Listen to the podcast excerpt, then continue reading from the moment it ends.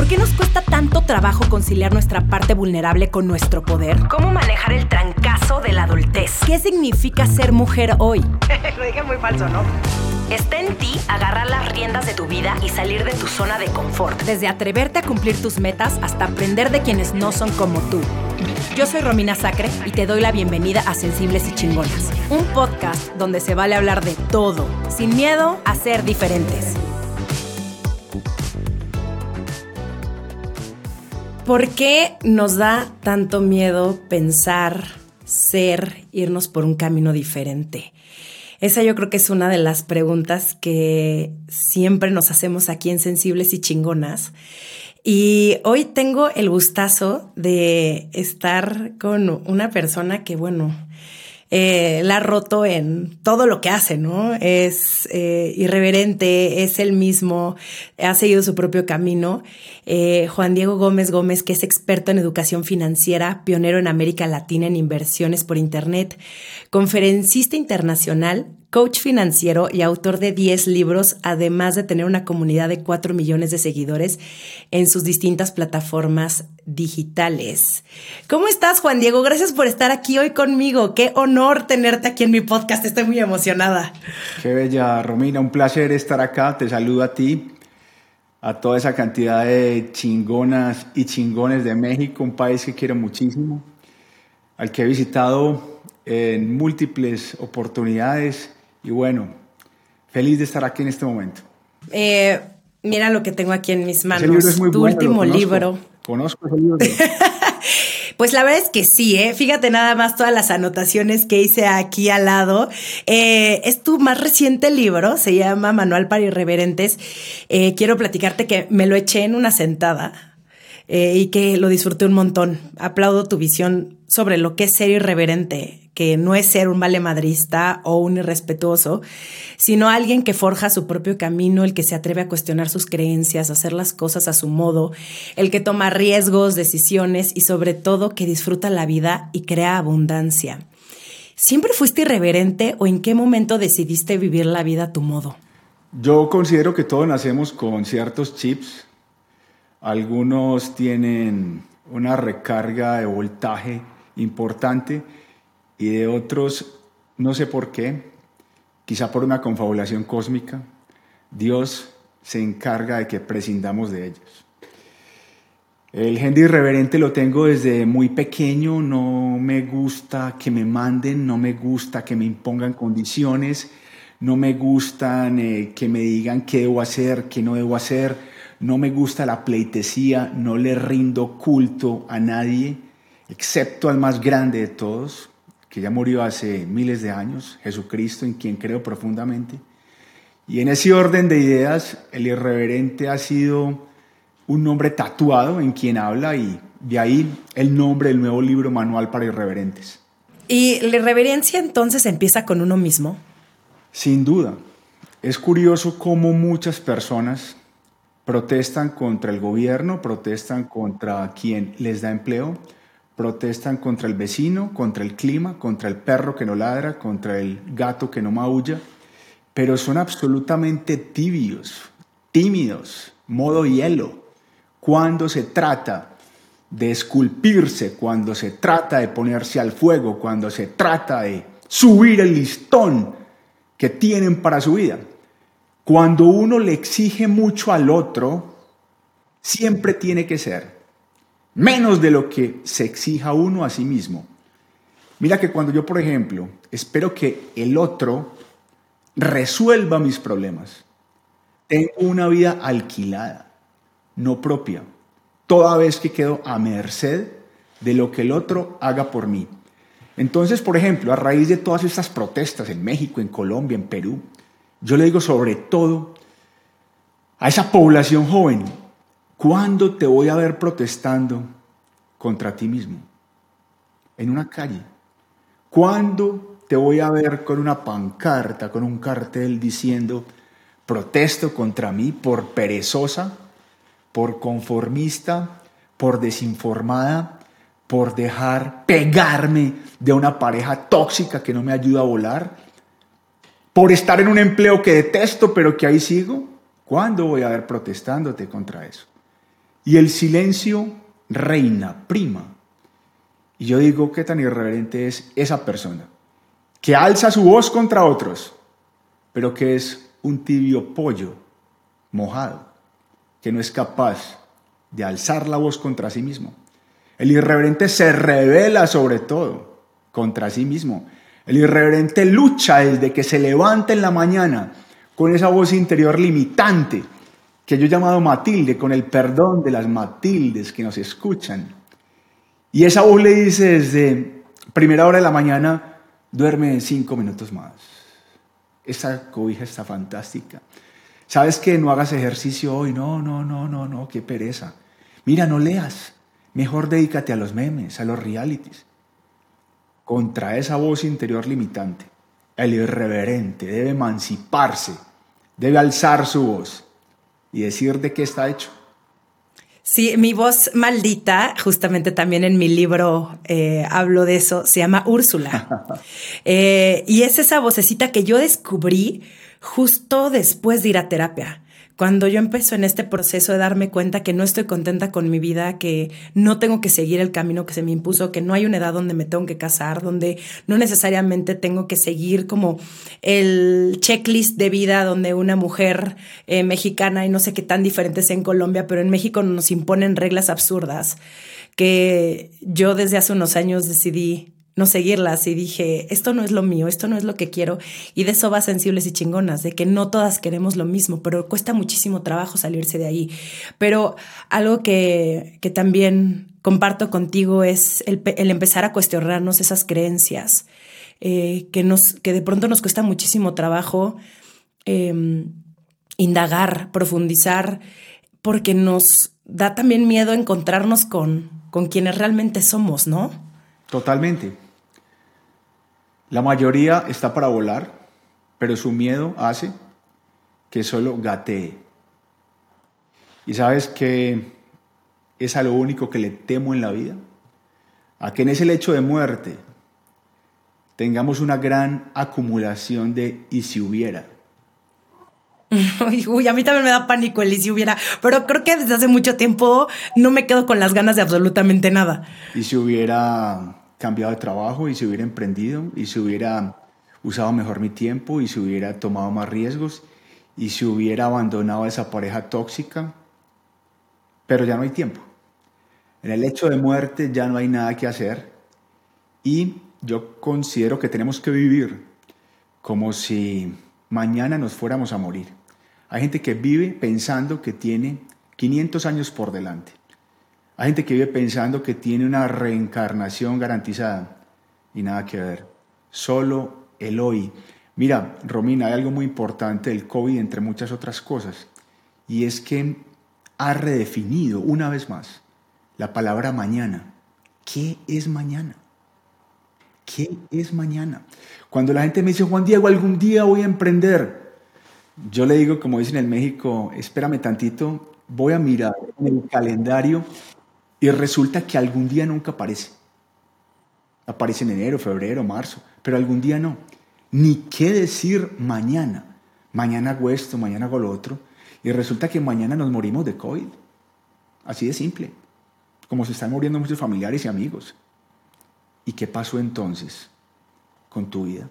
Siempre procrastinando, siempre postergando. Sí, que al final se traduce muchísimo al miedo, ¿no? Juan Diego, de de tomar riesgos, de irnos por el camino distinto, por, por miedo también a equivocarnos. Eh, me encanta lo que dices tú, que los irreverentes no creen en el fracaso porque son enseñanzas y son aprendizajes. Y es eh, una experiencia más, que no siempre nos van a salir las cosas como queremos, es muy probable, ¿no? Porque también la expectativa de pronto nos puede arruinar.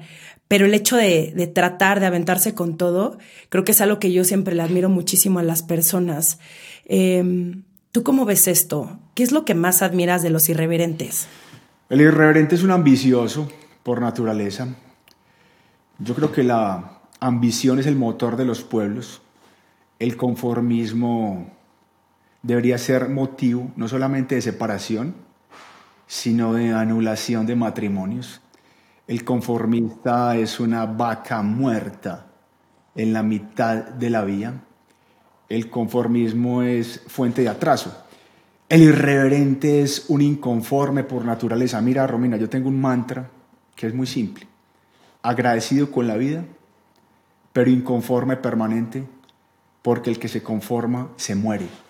Pero ¿sabes qué quiero reivindicar? Que pocas veces lo he dicho públicamente y muy apalancado en lo que ha sido leer a Ayn Rand, que es una de mis filósofas preferidas.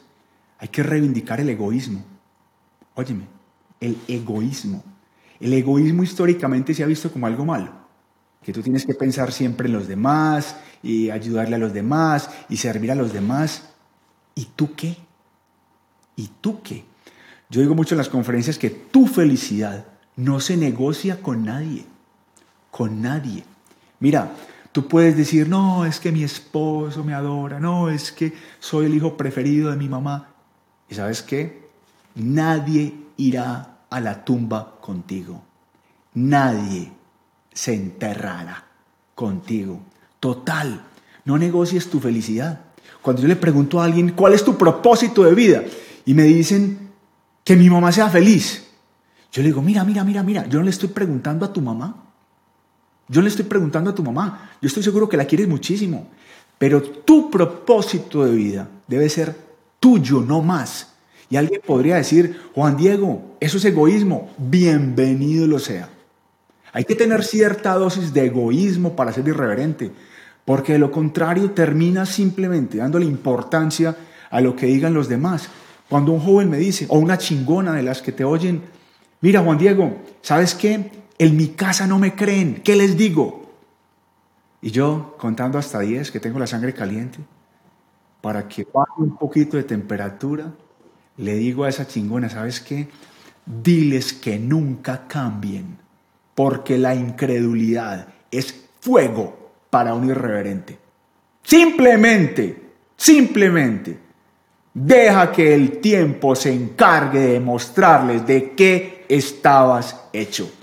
¿Y sabes qué? Mucho me temo que muchos de tus críticos, de tus envidiosos, de tus haters, tragarán saliva y enmudecerán ante la contundencia de tu éxito.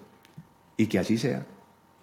Sí, que así sea. Y a las mujeres nos cuesta tanto trabajo, Juan Diego, el ver por nosotras, el ponernos delante de la fila, el eh, cuestionarnos qué es lo que nos hace a nosotras felices, porque de pronto nos entra este síndrome de la hipergenerosidad, que es mientras todos estén bien, ¿no?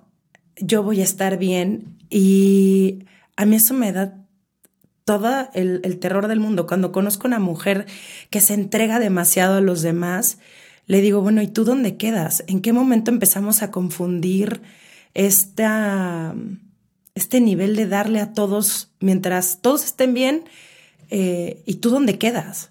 ¿Por qué nos ponemos en segundo lugar? ¿Por qué nos hicieron creer que, que no podemos ver por nosotros?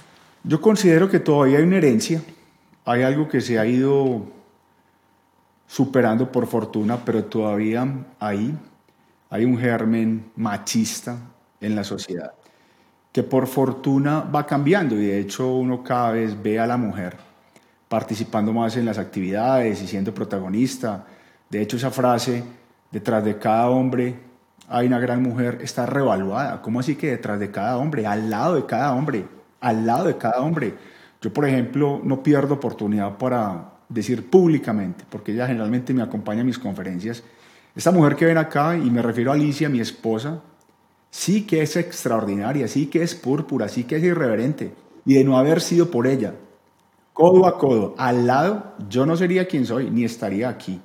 Entonces, eso va cambiando, eso va cambiando. Yo considero que la mujer tiene que explotar mucho más todos esos talentos naturales que posee, toda esa sensibilidad que tú destacas en tu libro, toda esa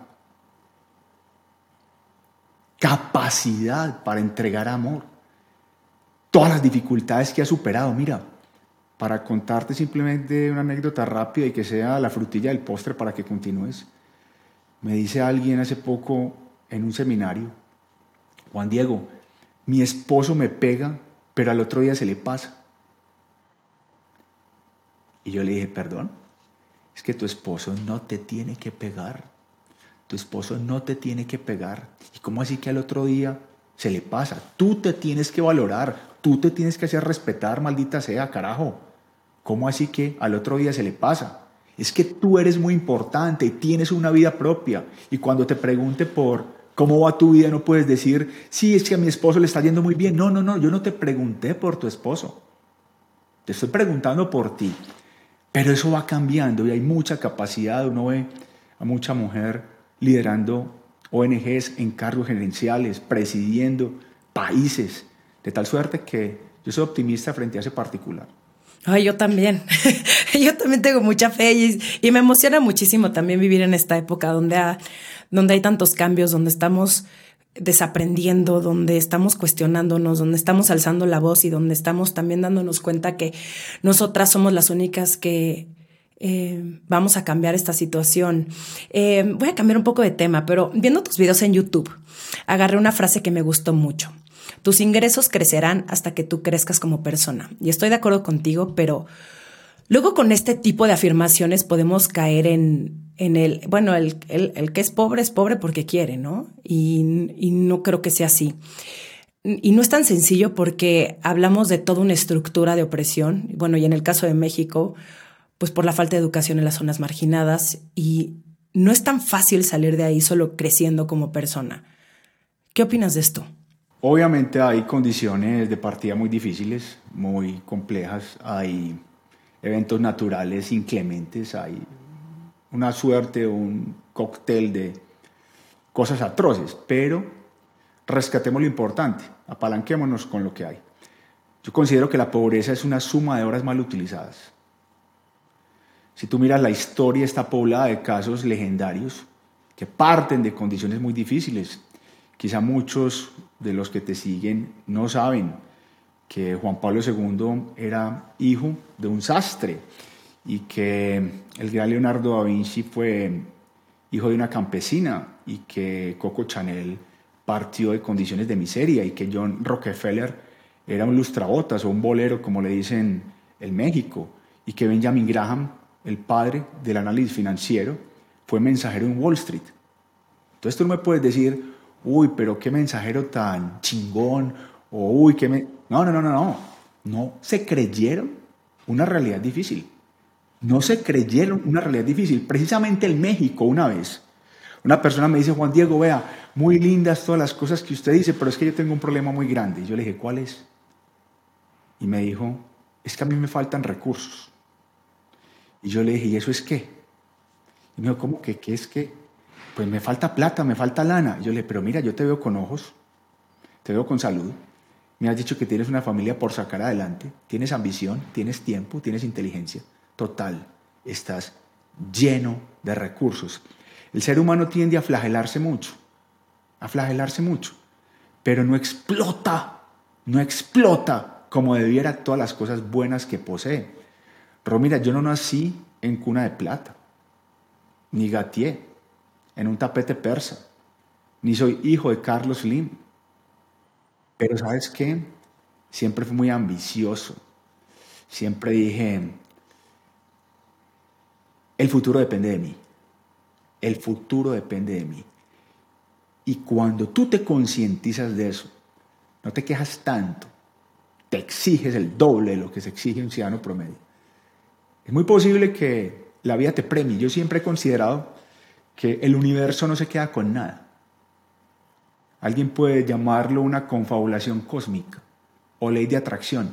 Ponle el rótulo que quieras. Pero todo es energía. Todo es energía.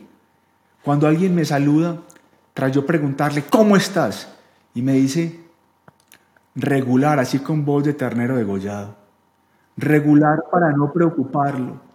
O, ¿cómo estás? Respirando que es gratis. ¿Cómo estás? Como cuando usted era pobre. A mí me provoca es sacudirlo. Me provoca es generarle una presión de energía brutal a ver si se mueve. ¿Qué va a progresar una persona así? Entonces, ¿será un problema de plata? ¿Será un problema de que no tuvo un papá ministro ni presidente? ¿O será que no se la cree lo suficiente. Ya me estoy poniendo el nuevo verbir, ya estoy levitando, ya estoy empezando a llenarme de fuego interior. Espero que se sienta la distancia. Eh, ¿Sabes qué? Sabes que tu libro, eh, como ya te comenté, lo terminé de leer en una sentada. Y, dije, se lo tengo que regalar a mi papá. Hay muchísimas, eh, muchísimas frases dentro de tu libro que estoy segura que mi papá se va a identificar porque mi papá justo viene de, de una familia donde tenían mucha escasez y donde hubo pobreza y donde había veces que se tenían que repartir la comida así en pedacitos para que todos comieran. Y mi papá nunca se creyó ese cuento de que no podía y que había limitantes. Y estudió y fue a la universidad y empezó a trabajar desde muy joven y abrió su despacho a los veintitantos años. Y gracias a él, yo tuve mi hermana y yo tuvimos oportunidades de ir a las escuelas a las que fuimos, de estudiar en el extranjero. Entonces, para mí, el, el creer que no se puede me cuesta trabajo. me cuesta trabajo porque yo lo viví en mi casa y no sabes cuánto lo agradezco que nunca hubo un día donde mi papá no me hiciera creer que yo no podía lograr todo lo que yo quisiera. Pero esa fue mi experiencia, ¿no? Pero de pronto hay muchas personas que, que incluso, que es la, yo creo que es la gente que más coraje me da, Juan Diego, que siento que a mí también me dan ganas como de decirles, ¿qué te pasa? Eh, que ni siquiera hay esa curiosidad, que hay las oportunidades, que hay el dinero, que hay un papás que les dicen, vete a estudiar donde tú quieras, o qué vas a hacer de tu vida, o que tienes muchas oportunidades y que no las toman, porque no quieren. Cada caso es muy especial, pero mira, ya me convencí de una cosa.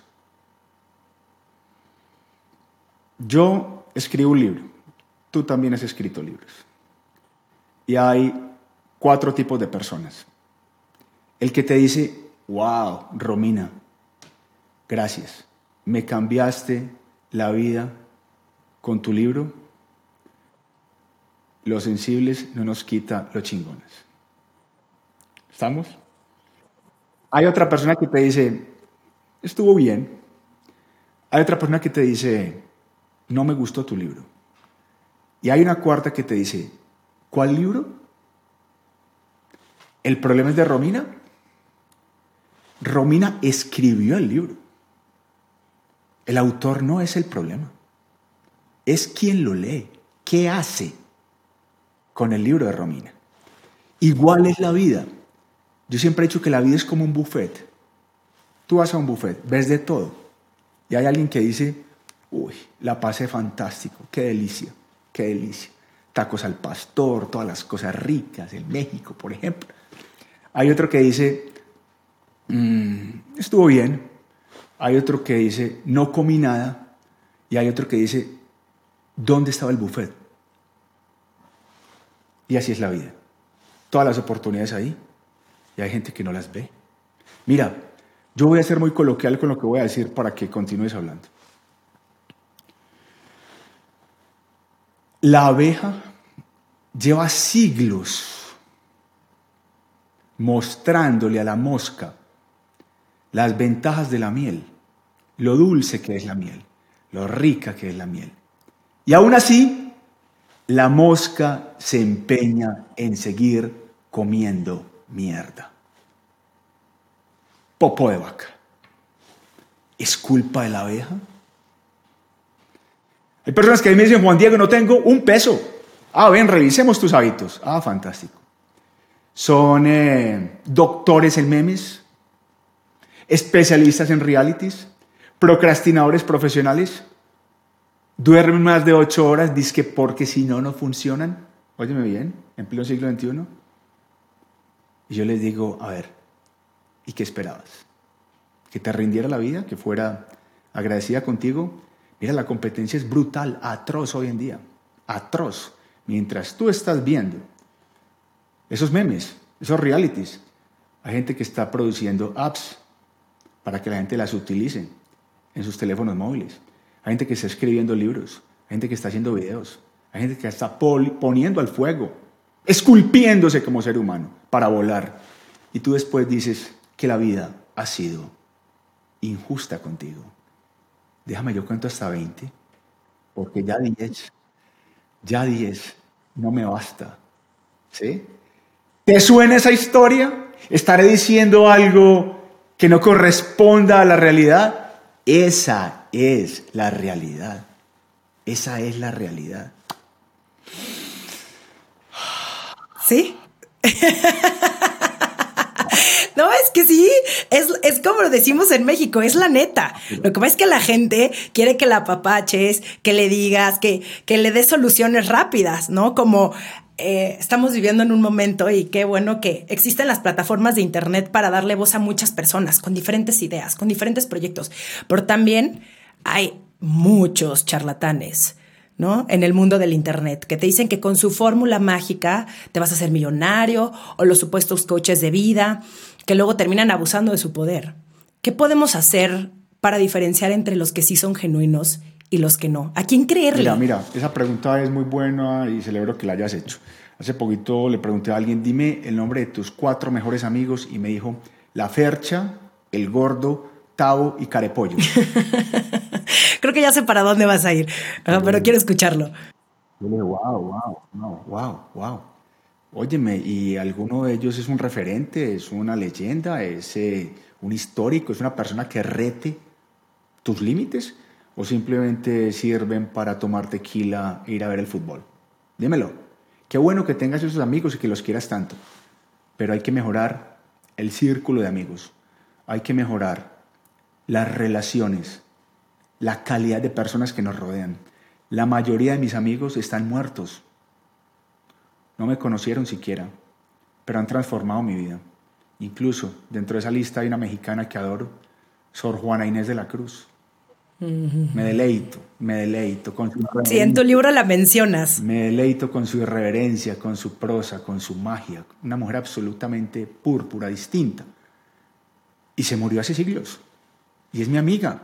Pero a ver, Juan Diego, estás loco. ¿Cómo así que tu amiga? Claro, ¿acaso un amigo no es alguien que te inspira, que pasa tiempo contigo, que te hace mejor? Claro que lo es.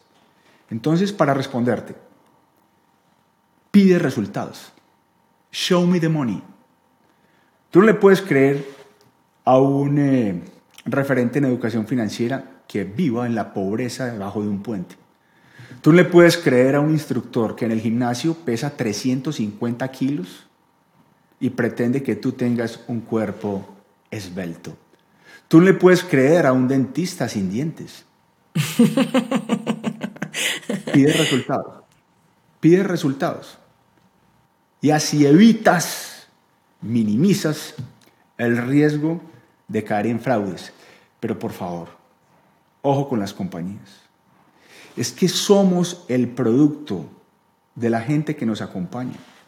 Somos el producto de la gente que nos acompaña. Esa persona me decía, Juan Diego, ¿y cuáles son los tuyos? Mira, yo tengo unos amigos muy buenos, muy buenos. Jorge Luis, Winston, Elon, Richard. ¿Quiénes?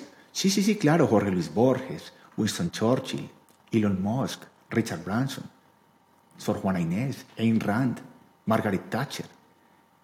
Son mis amigos, pero por supuesto que lo son. Y me han eh, ayudado profundamente. La pregunta es, para quien nos esté oyendo, viendo, qué sé yo, ¿quiénes son tus amigos? De eso, de eso hablas muchísimo en tu libro. Y, y me encanta la parte del final donde justamente cuentas de todos tus amigos y lo que han hecho y lo que han logrado y lo que te han inspirado a ti. Eh, pero no puedo estar más de acuerdo contigo.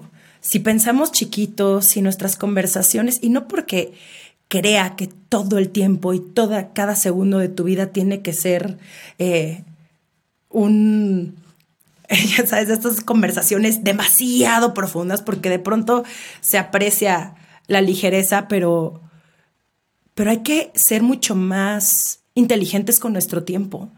Eh, eh, esa parte de tu libro a mí creo que fue como de lo que más me dejó, que dije, claro, yo soy una persona que de pronto me cuesta trabajo decir que no. Y mm, el año pasado me di cuenta que, que estaba perdiéndolo en personas que justo que me estaban robando mi energía y que no era tanto el problema de ellos, porque llega, regresaba a mi casa y me quejaba. Era de, ay, es que no, otra vez ella con sus problemas, que no corta con su novio, que bla. Dije, tú tienes el poder de decidir en quién pasas esa hora y media. ¿Con quién pasas esa hora y media? ¿Qué conversaciones vas a tener? El tipo de calidad, ¿no? Estamos obsesionados con la calidad de nuestros alimentos, de lo que consumimos y de nuestras amistades. Y, me ayudó a filtrar también el año pasado. El decir, quiero pasar mis días con, ahora tengo un grupito de mujeres emprendedoras que somos muy amigas y nos hicimos amigas por la vida porque nos juntó el universo. Y, y, así como podemos reírnos de los años 90, que fue la década donde crecimos, y escuchar música pop y hacer nuestras coreografías, también nos ayudamos muchísimo a crecer y a, tener estos, estas conversaciones de cómo podemos ser mejores, de cómo podemos mejorar en nuestros negocios. Incluso tenemos varias de nosotras proyectos. Entonces, es salir inspirado y, si te sientes invencible y te sientes parte madres. Totalmente, totalmente. Y esas compañías y esos propósitos y esas conversaciones son las que te permiten o avanzar muy rápido o paso a paso. A mí no me gusta el paso a paso. Yo soy algo impaciente, tengo muchos defectos, muchísimos defectos, no te alcanzas a imaginar cuántos. Y uno de ellos seguramente es la impaciencia. Pero es que nunca me gustó el progreso paso a paso. El progreso paso a paso me desespera. Que hoy me gano mil pesos y el año entrante mil diez y el año entrante mil veinte. No, no, no, no, no, no. A mí me gusta un concepto que me lo enseñaron en programación neurolingüística que llama saltos cuánticos. Los saltos cuánticos son progresos rápidos. Y alguien me preguntó una vez, Juan Diego, ¿qué hago para dar saltos cuánticos? Y yo le dije, ¿tú has oído la teoría del wow? Me dijo, no, no, no. ¿Qué es eso? Cuando tú lees un libro del que dices, wow. Cuando tú ves un video del que dices, wow. Cuando tú hablas con una persona a la que dices, wow, me voló la cabeza. ¿Qué va a pasar con tu vida? Van a decir, wow. Eso es un salto cuántico. Experiencias cuánticas que tú digas, este viaje fue una cosa de locos, este libro fue una cosa de locos, este video me voló la cabeza, quiero volver a hablar con esta persona, yo quiero que esta persona sea mi amiga. Pero si uno está viviendo la vida que vive el 99% de la gente, volviendo al tema de carepollo, los mismos videos de siempre, las mismas telenovelas de siempre, ¿cómo diablos Espera dar un salto cuántico. Ay, se me está calentando tanto la sangre hoy, debe ser por el calor. La sopa, la sopa, la ciudad de Medellín y yo en una campaña que tengo de catarsis a temperarme, precisamente para rendirle culto a eso que trato en el libro, el manejo de las emociones. Eh, Juan Diego, pero si no eres paciente, ¿cómo le haces? Sabes que yo tampoco tengo nada de paciencia. Yo también quiero todo así. ¿Y sabes qué me pasa siempre? Filas eternas. La, persona menos apta para su trabajo en la ventanilla del banco. O sea, ese tipo de cosas son las que me pasan a mí. Y digo, es una broma del universo. Alguien está conspirando en mi contra para que yo de mis respiraciones como tú las estás teniendo. te mandan, pruebas. ¿Qué pruebas te han mandado para ser paciente? Mira, ahorita que mencionaste la palabra filas, tú no sabes lo que yo siento ante una fila. A mí la fila me parece algo como del siglo XII, todavía que con tanta tecnología ya filas. Y sabes que muchas veces le digo a mis hijos, mira, un púrpura, una persona extraordinaria, no siempre pide permiso. No siempre pide permiso. Yo no sé cómo le dicen en México, no recuerdo. Aquí se llama colarse en la fila, meterse en la fila, más adelante. Pero algo me invento, algo me invento, o un permiso de que me duele la rodilla y tengo que eh, acudir al Fast Pass, como lo hice, y no me da dolor confesarlo públicamente cuando llevé por primera vez a mis hijos a Disney, que pudimos montar en absolutamente todo. Claro, yo ya me había documentado de cómo funcionaba Disney, me conseguí un Fast Pass, maravilloso. De lo contrario, todavía creo que estaría haciendo la fila para ver a Mickey Mouse. Unas filas donde empiezas a ver desde que llegas tres horas y tú, ¿cómo voy a hacer tres, tres horas para ver, para subirme al juego de Harry Potter? No, va a pasar eso. Fast Ahora, hay otra, claro que hay otra buena. Uy, que en este momento un ángel me la acaba de mandar para ti y para quienes están atentos a este programa. Eso se llama, espérate para que no se me vaya la paloma, se me fue la paloma. Si es importante, retorna. Continúa. Se me fue. eres, eres, eres pionero en muchas cosas, en varias, en varias cosas. Y eh, fuiste de los primeros en, en invertir en Internet. ¿Cómo empezamos a invertir en Internet? ¿Y cómo puedo saber si esa inversión vale o no la pena? ¿En qué me tengo que fijar? ¿Qué consejos nos podrías dar? El evento que yo hice de inversiones por Internet lo hice en, en el año 2000 lo que yo siempre sugiero es, primero capacítate y luego invierte, no al revés. La gente muchas veces pone primero su dinero y después pregunta, Juan Diego, ¿será que esto es bueno? Ah, pero mira, tú me estás preguntando después de que ya entregaste tu plata. ¿No hubiese sido bueno documentarte, preguntar lo que se llama el estado del arte? ¿Qué hay? ¿Qué opinan de esta firma? ¿Qué opinan de este negocio? Capacitarte muy bien antes. Y lo segundo, Invierte en lo que te gusta. Mira, yo he ido mutando el tema de las inversiones a lo largo del tiempo. Antes invertía mucho en mercados financieros, ya invierto en otras cosas distintas. Invierto mucho en arte, me encanta el arte. Invierto en experiencias, me encanta viajar y viajo como un príncipe. Me gusta primera clase, me gustan los mejores hoteles, me gustan las mejores tiendas. Eh, de eso, de hecho, hablo en el libro Manual para Irreverentes. Entonces, Invierte en aquello que tú disfrutes. Por ejemplo, ah, Juan Diego, ¿qué opinas de las criptomonedas? ¿Tú tienes el perfil para las criptos? ¿Eres una persona que soporta, por ejemplo, la volatilidad? ¿Te has documentado? No, Juan Diego, soy absolutamente temeroso. Las criptos no son para ti. Entonces, uno no tiene que invertir en algo simplemente porque está de moda.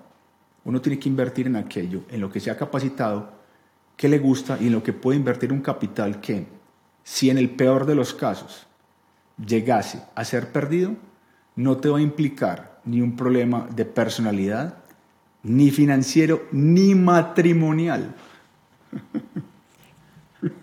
Importantísimo. Qué bueno que lo mencionas. Qué bueno que lo mencionas. Sí, ya cuando, cuando uno tiene una pareja, pues ese tipo de decisiones sí, tienen que ser compartidas. por favor, por favor, dímelo. Pero sí, invierto en muchas cosas. Me ha gustado mucho históricamente invertir por Internet. La tecnología nos acorta caminos, es fantástica. Mira lo que estamos haciendo. Tú en México, yo en Colombia. La transmisión suena fantástica, el video y el audio, y estamos, qué sé yo, a miles de kilómetros de distancia. Estoy seguro que si estuvieras, yo tengo un lago en la casa donde vivo, al otro lado del lago, eh, la comunicación no sería tan buena. Mira lo que la tecnología permite. Mm y si se puede saber, ¿en qué fue lo último que tú invertiste? Yo compro mucho arte, compro mucho arte de pintores, de escultores. Y mira, lo último fue comprarme la casa de mis sueños. Y la compré en plena pandemia. El año pasado me la entregaron este año, una casa que le doy gracias a Dios porque el mérito es de él, absolutamente espectacular, siempre la había soñado con todo lo que yo quiero y haciendo, entre otras cosas, inversiones por Internet. Es más, para no hacerme muy extenso, todavía recuerdo el marzo de 2020, empezando el COVID a expandirse, las acciones se desplomaron en los mercados, se desplomaron. Y curiosamente la gente empezó a comprar papel higiénico. Sí, no, no entiendo por qué. Y yo dije, lo tengo guardado para mis nietos, es hora de comprar muchas acciones y menos papel higiénico. Y después de haber invertido muy duro en acciones, tuve una valorización muy buena, muy corta. Y eso, digamos, como que fue el empujón final para unos ahorros que ya traía y poderme comprar eh, la casa de mis sueños. Esa fue la última inversión importante que hice. Suscríbete a nuestro newsletter, en donde tendrás contenido exclusivo de cada capítulo. Lo encuentras en sensiblesychingonas.com, diagonal N-E-W-S-L-E-T-T-E-R. Si tú, persona que nos estás escuchando, nos estás viendo, eres de las que sufre por tener dinero o eres de las que cree que los bienes materiales no sirven para absolutamente nada, tienes que escuchar todo lo que dice Juan Diego porque estoy totalmente de acuerdo contigo. No hay a mí cosa que me haga más feliz que mi casa. Y estoy, soy la señora que ama los objetos y ama la cristalería y ama los platos bonitos y ama tener unos cubiertos que pues sí me costaron una lana, pero para eso trabajo. Y, en, y, algo que también eh, me hizo también reflexionar fue el ten un estilo de vida que te guste, para que sigas trabajando y para que lo puedas seguir manteniendo, no para que le temas, no para que creas que se va a acabar, no para que pienses en poquito, sino para que la vida también te ponga retos y tú te pongas a trabajar más y seas más inteligente en tus próximos proyectos. Total. Es que quien se rodea de belleza atrae riqueza. Sí, sí, sí. Es muy importante que tú en tu ambiente tengas eh, los olores que te gustan y que entres y veas un cuadro de un pintor famoso y que puedas ver el paisaje que estoy viendo en este momento, que yo digo, wow, por favor. Pero, pero es que lo otro es, Juan Diego, a ti te gustan mucho las cosas buenas de la vida, claro. Me dicen, pero por supuesto, es que las otras no son vida. Las otras son supervivencia. Las otras son supervivencia. Y déjame te digo algo, frente a lo que acabas de decir que me parece muy importante y coincido contigo cualquier desprendido dirá, ah, bueno, pero es que este señor se puede comprar eso porque pues ha ido progresando. No, no, no, no, no, no, no. Mira, yo empecé a ser profesor universitario sin haberme graduado, tenía 20 años yo, y me pagaban pues muy poco dinero como profesor asistente. ¿Sabes qué hacía con el dinero, Romina? Yo me iba para las tiendas de marca y me vestía como yo quería. Y me miraban como un bicho raro, porque claro, yo llegaba con el morral, con los tenis de universitario, y ellos decían, seguramente sin expresarlo, pero sí pensándolo, ¿quién es este, este señor? ¿Por qué está aquí? Es que ahí no llegaba el Juan Diego de 20 años. Ahí llegaba la persona en la que yo me quería convertir. Entonces esos mensajes de abundancia son muy importantes y qué bueno que la gente se los tatúe.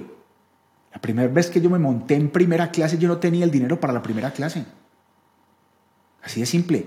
Pero cuando me monté en primera clase puse en la basura una frase mediocre que yo tenía, que decía, ¿para qué primera clase si todos vamos en el mismo avión?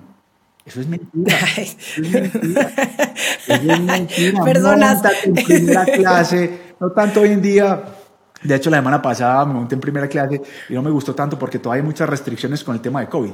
Pero montate en primera clase en un viaje de Ciudad de México, Madrid o Medellín, Barcelona a ver si vamos en el mismo avión y no hay diferencia. Claro que la hay.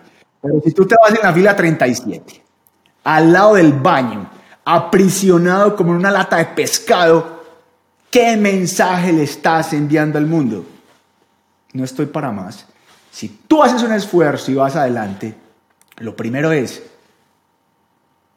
tengo que conseguir el dinero para pagar esto. ¿Estamos? Y cuando dices, ¿cómo lo voy a conseguir? Se te ocurren cosas que te permiten obtenerlo. Pero la persona que dice, es que eso no es para mí porque yo soy pobre, ten la seguridad que no lo va a conseguir, no porque no tenga dinero, sino porque tiene mentalidad de pobre. Sí, eso es lo que platicábamos al principio y justo quiero cerrar con lo que empezamos. ¿Cuál es el enfoque de un irreverente para generar riqueza? Salirse de la zona de confort, cuestionar lo que hay, hacer cosas diferentes. Muchas veces el emprendedor tiene un gen importante y irreverente. Yo pienso que ser un inconforme frente a lo que ve es un prerequisito para generar riqueza. Vencerse a sí mismo, mejorar los hábitos. Hay hábitos de ricos y hay hábitos de pobres.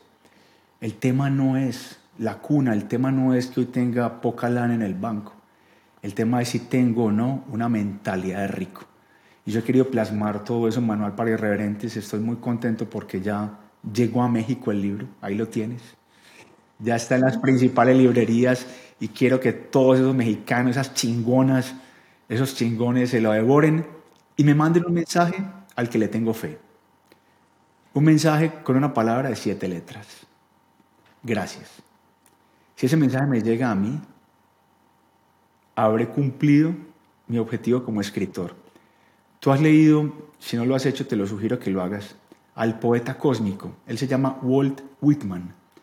Él decía, la función de un, de un escritor, la tarea de un escritor, y tú lo eres, es mostrarle al lector las infinitas posibilidades de su alma. Yo aspiro que Manual para Irreverentes haya recogido esas palabras de ese poeta cósmico, Walt Whitman, que también es un referente para mí.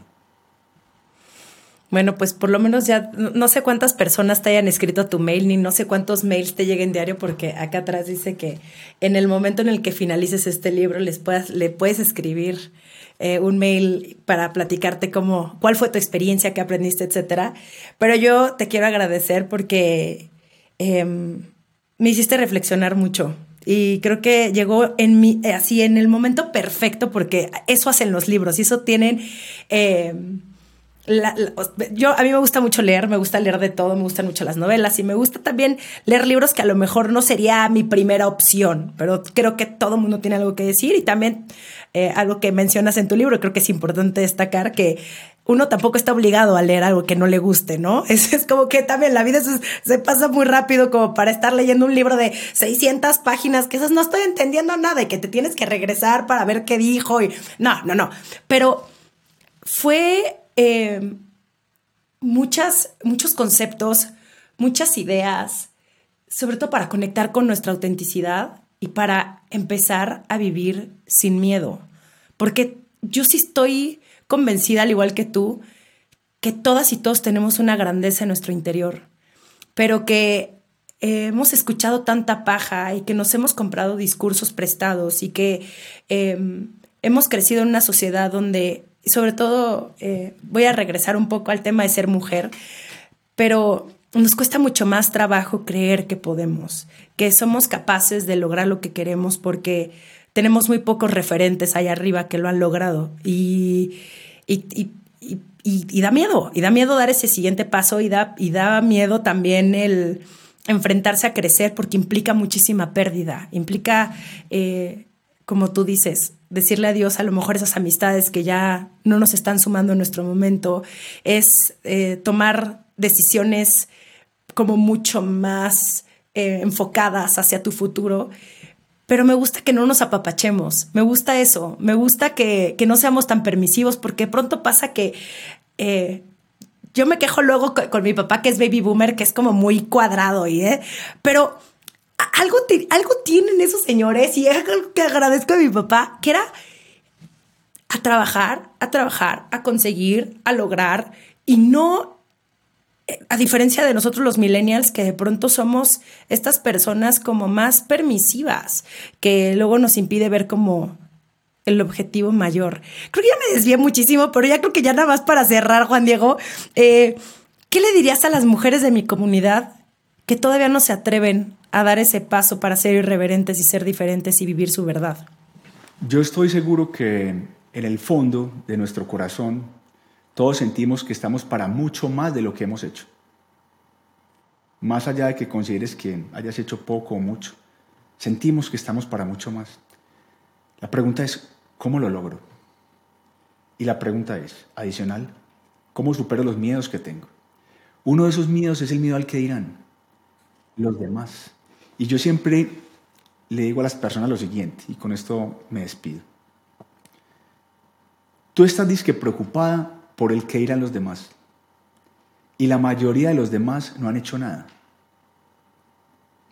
Tú vas a dejar que alguien que es digno de poco y ejemplo de nada guíe tu vida. Juégatela con la tuya. En un siglo de impostores y de eufemismos, donde las mentiras se disfrazan de verdad, nada más importante que tener el valor de ser uno mismo con lo que ello cueste. No es más. Muchísimas gracias, Juan Diego. ¿Dónde te puede encontrar la gente para que te siga en este momento? Por supuesto, en todas tus diferentes plataformas. En arroba invertir mejor. Arroba invertir mejor es el nombre de nuestras redes. Y en YouTube, que vean unos videos que les pueden ser de mucha utilidad buscan Juan Diego Gómez Gómez y ahí les aparece el nombre de mi canal que es Invertir Mejor Online. Un placer. Te agradezco muchísimo tu tiempo y todo lo que me compartiste. Te mando un abrazo gigante, qué, gusto conocerte. y por favor, lean su libro, lean su libro. Un placer, te felicito también por tu trayectoria, por todas las cosas que has hecho. Y bueno, muchas un gusto haber estado acá. Muchísimas gracias. Te mando un abrazo gigante. Un gusto, chao. Esto fue Sensibles y Chingonas. Síguenos en Instagram y Facebook como Sensibles y Chingonas. Y no olvides suscribirte a nuestro newsletter en sensiblesychingonas.com, diagonal newsletter.